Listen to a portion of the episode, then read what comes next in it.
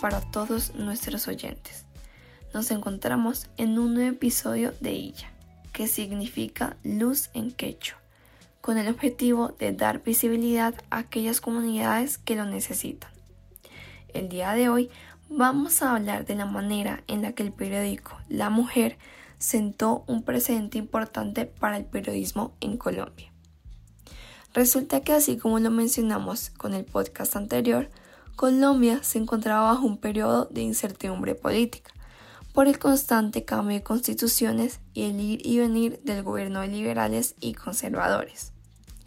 Esto generó que el periodismo fuera de naturaleza partidista, es decir, eran los políticos quienes fundaban periódicos con el fin de dar a conocer sus partidos. Así fue durante mucho tiempo, y estos periódicos eran fugaces, pues cerraban luego de cumplir con su objetivo. Es por eso que La Mujer es un periódico que marcó la diferencia, es decir, su contenido no estaba enfocado a la campaña política, al contrario, abordaba temas como la novela histórica, la cotidianidad y la literatura. Todo esto con la intención de dar un mensaje moralizante. Esa es la razón por la que podemos hablar de este periódico como un precedente, porque constituyó una nueva manera de abordar el periodismo. Ahora es importante mencionar que esta revista colocó la participación femenina en el mapa del campo del periodismo, pues antes no se consideraba que la mujer pudiese estar en el ámbito académico o intelectual.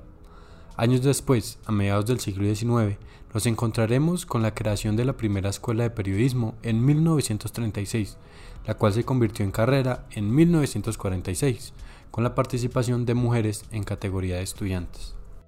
Además, en este siglo XX, en los años de la República Liberal y del Frente Nacional, las mujeres se lanzaron a la producción de una prensa propia y pusieron en el centro del debate público los intereses femeninos, casi siempre con un carácter político de variadas tonalidades. En este contexto, algunas de las revistas destacadas fueron Mirella, de 1943 a 1947, Agitación Femenina, de 1944 a 1946. Mundo Femenino de 1953 a 1956, Verdad en 1955 y Mujer de 1962 a 1972. Exactamente, y es que el periódico La Mujer, como precedente de un nuevo estilo del periodismo, dio lugar casi un siglo después a la creación de editoriales autónomas, también de plataformas políticas, educativas, cívicas y pues artísticas, las cuales de cierta forma se propiciaron en un espacio de reflexión sobre la vida privada, sobre aspectos como la salud, la belleza, la maternidad y la familia. Todo esto como en esa necesidad de renovación luego de los periodos de violencia política que se habían vivido. Además de todo esto, pues la consolidación del periodismo autónomo y, verdaderamente inclusivo realmente tomó su tiempo.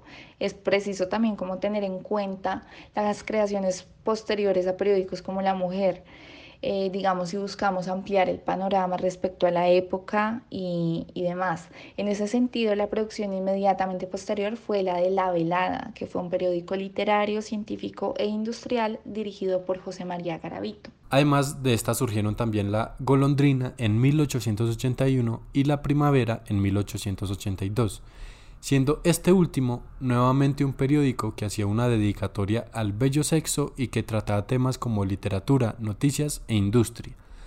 Todo esto denotaba un continuo interés por involucrar a las mujeres de cierta manera en los temas que hasta el momento solo habían sido considerados como cuestiones de interés masculino.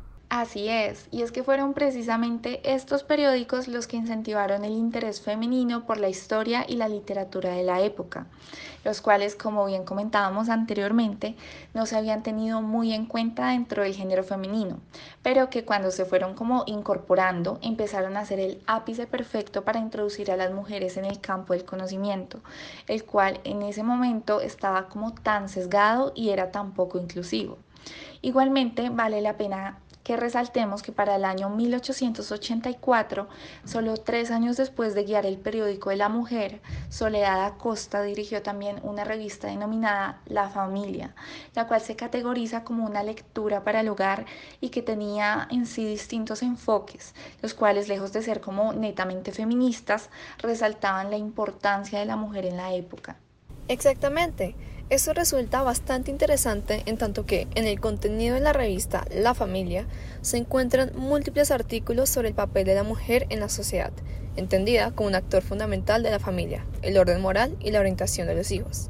Esto nos lleva a ampliar un poco el panorama respecto a lo que Soledad Acosta pretendía transmitir en sus textos, desde un enfoque general pero bastante consistente de la situación que se vivía y lo que se buscaba. Esos son factores bastante relevantes para entender la forma en la que dicha revista, acompañada de la publicación La Mujer, juegan un papel fundamental como precedentes en la historia del periodismo colombiano. Y es precisamente en el texto titulado En qué debe ocuparse la mujer, escrito por Acosta y publicado en la revista La Familia, que se cuestionan los planteamientos liberales de la educación femenina al ser considerados elementos que alejaban a la mujer de la religión y de la moral. También vale la pena como mencionar que la revista La Familia adquirió gran importancia en tanto que fue considerada como la continuación del periódico La Mujer y que a su vez fue reconocida de manera positiva por el obispo de Tunja, quien aplaudió la orientación religiosa de la revista.